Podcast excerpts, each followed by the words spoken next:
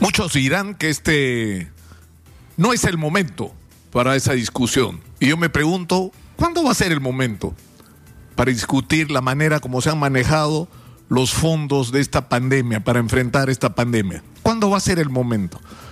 Porque si no paramos lo que está mal, no lo vamos a poder corregir tampoco en ese nivel.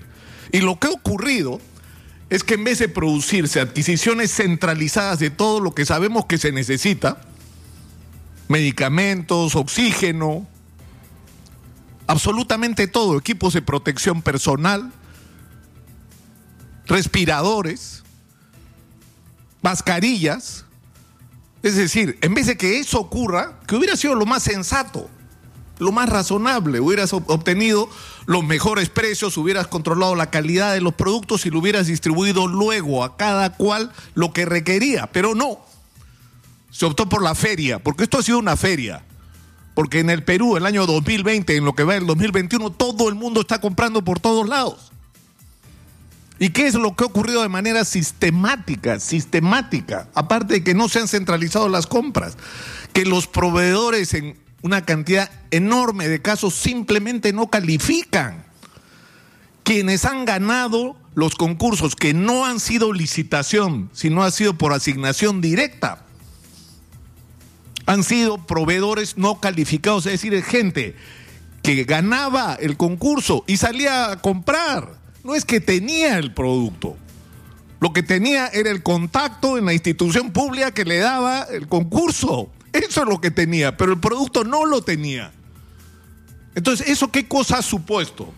No solamente demoras en las entregas, no solamente precios por encima de lo que podrían haberse conseguido en nuestras condiciones, la, cantidad de oportunidades en que eso está sobrepreciado, en que cada adquisición ha sido sobrepreciada es impresionante. Es decir, no solo oportunidad, insisto, en, en la entrega, sino en la calidad de los productos. O sea, el mismo producto en diferentes entidades del Estado ha tenido no solo diferencias de calidades, sino de precios. Y ha ocurrido montones de veces en que no se han cumplido los plazos de entrega. Insisto, ¿por qué no podían cumplir los proveedores eh, eh, con los plazos de entrega? Porque no tenían el producto, eran simple y llanamente intermediarios bien enganchados con alguien en las dependencias que les daban el concurso. Así ha funcionado y me temo que así está funcionando. Y acá hay un caso, porque no hay que ir lejos. ¿ah?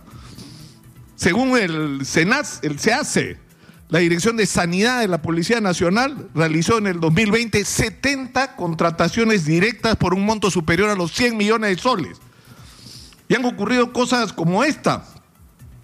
Un proveedor entregó dos meses antes de que se sometiera al, concurso la, orden de compra. Es decir, ¿cómo, ¿cómo vas a tener una orden de compra si todavía no hay concurso? Si todavía no lo han convocado. Pero como tú ya sabías que, que ganaste, te adelantaste.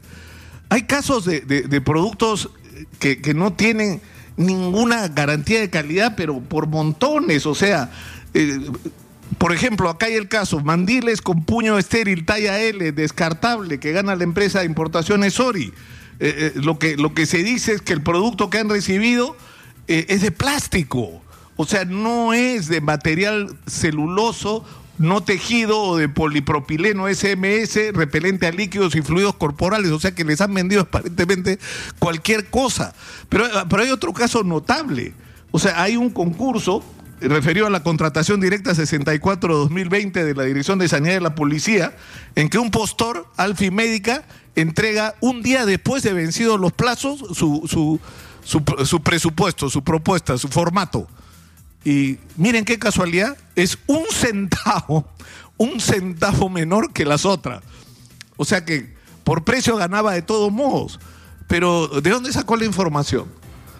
Para dar un centavo de menos. O sea, todo, todo esto es, es, es sistemático. Esta información está en la, en la plataforma Compras Estatales que hace un seguimiento de, esta, de las adquisiciones en el sector público. Pero estamos enfrentados a un asunto muy grave fácilmente el 20% de lo que hemos gastado en adquisiciones y en contrataciones y en, la realización de obras el año pasado se han ido en corrupción. Y no estoy exagerando. Es decir, la corrupción en relación al caso de la pandemia ha sido gravísimo, pero si no tomamos medidas en este momento, no solo para controlar que se siga expandiendo la corrupción, centralizando las compras de una manera eficiente, revisando con la mayor severidad el registro de proveedores, porque cualquiera es proveedor del Estado. O sea, ¿cómo tú... Eh, recuerden lo que ha ocurrido. Un proveedor de llantas, de servicios de llantas y de reparación de llantas ha terminado vendiendo ranchos sin ninguna calificación. Porque, insisto, no tenía el producto, tenía el gancho, tenía el contacto, tenía quien le podía hacer ganar esa licitación. Ya después te, lo, te pones a buscarlo. Esas cosas están ocurriendo, esas cosas se tienen que acabar.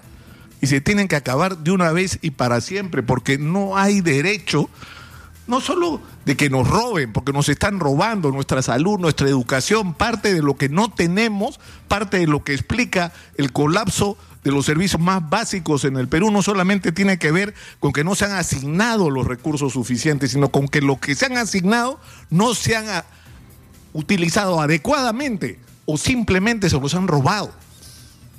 Esto tiene que parar, insisto, y tiene que parar ahora. Y es un tema que hay que discutir ahora, no después. ¿De qué nos sirve discutir el año 2022? ¿Cómo se robó el 2020 o se robó el 2021? Hay que pararlo ahora.